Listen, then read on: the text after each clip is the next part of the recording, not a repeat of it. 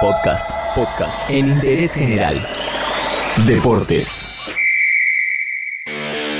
En Argentina parece que es imposible terminar con la violencia en el fútbol, o al menos con la figura del barra brava. En otros países también hay grupos de hinchas violentos, pero pudieron controlarlos.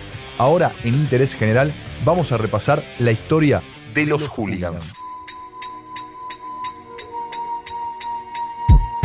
Por definición, un hooligan es una persona normalmente joven que causa disturbios en las calles y que suele protagonizar peleas y actos vandálicos, pero en Europa, principalmente en Inglaterra, el término está directamente asociado al fútbol o a las hinchadas de los clubes.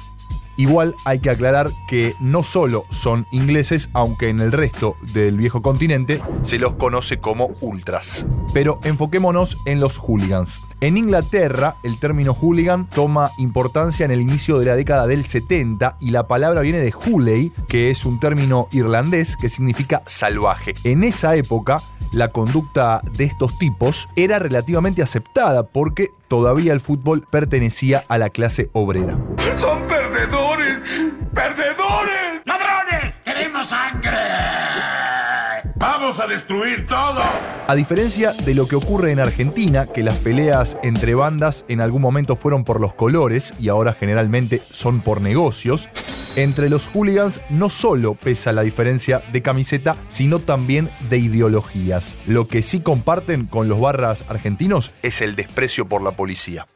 Uno de los primeros episodios resonantes del hooliganismo tuvo lugar en 1985. Se lo conoció como el desastre de Heysel. El 29 de mayo de ese año jugaron en Bruselas Juventus y Liverpool la final de la Copa de Europa, lo que hoy sería la Champions League, y murieron 39 personas. 32 eran hinchas de Juventus y el resto eran belgas, franceses y británicos. La tragedia se produjo por una avalancha provocada por los hooligans del Liverpool que querían ganarle, coparle, como decimos acá, la tribuna a los hinchas de Juventus. La UEFA aplicó una sanción sin precedentes, un veto de 5 años de toda competencia europea a todos los clubes ingleses, con el doble del castigo para el Liverpool, aunque después esa sanción fue rebajada a 6 años.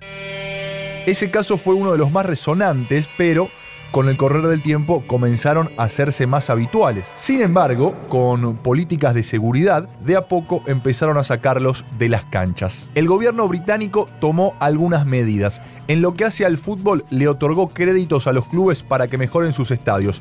Los obligó a tener al 100% de sus espectadores sentados, a instalar cámaras de seguridad y a mejorar los accesos. Paralelamente, los clubes triplicaron el valor de las entradas y así el fútbol inglés dejó de ser para la clase trabajadora.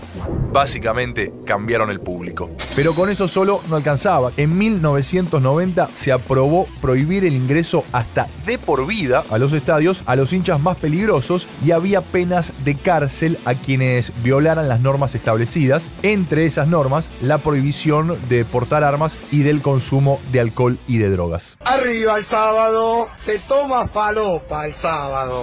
Pero esas sanciones no se hicieron solo para los violentos, sino que también involucraron a toda la sociedad. Por ejemplo, si la policía atrapaba en el subte, en el tren o en el avión a un hooligan, la empresa de transporte también recibía multas y sanciones. La última pata para esto fue capacitar a la policía, algo que acá resulta muy lejano de pensar.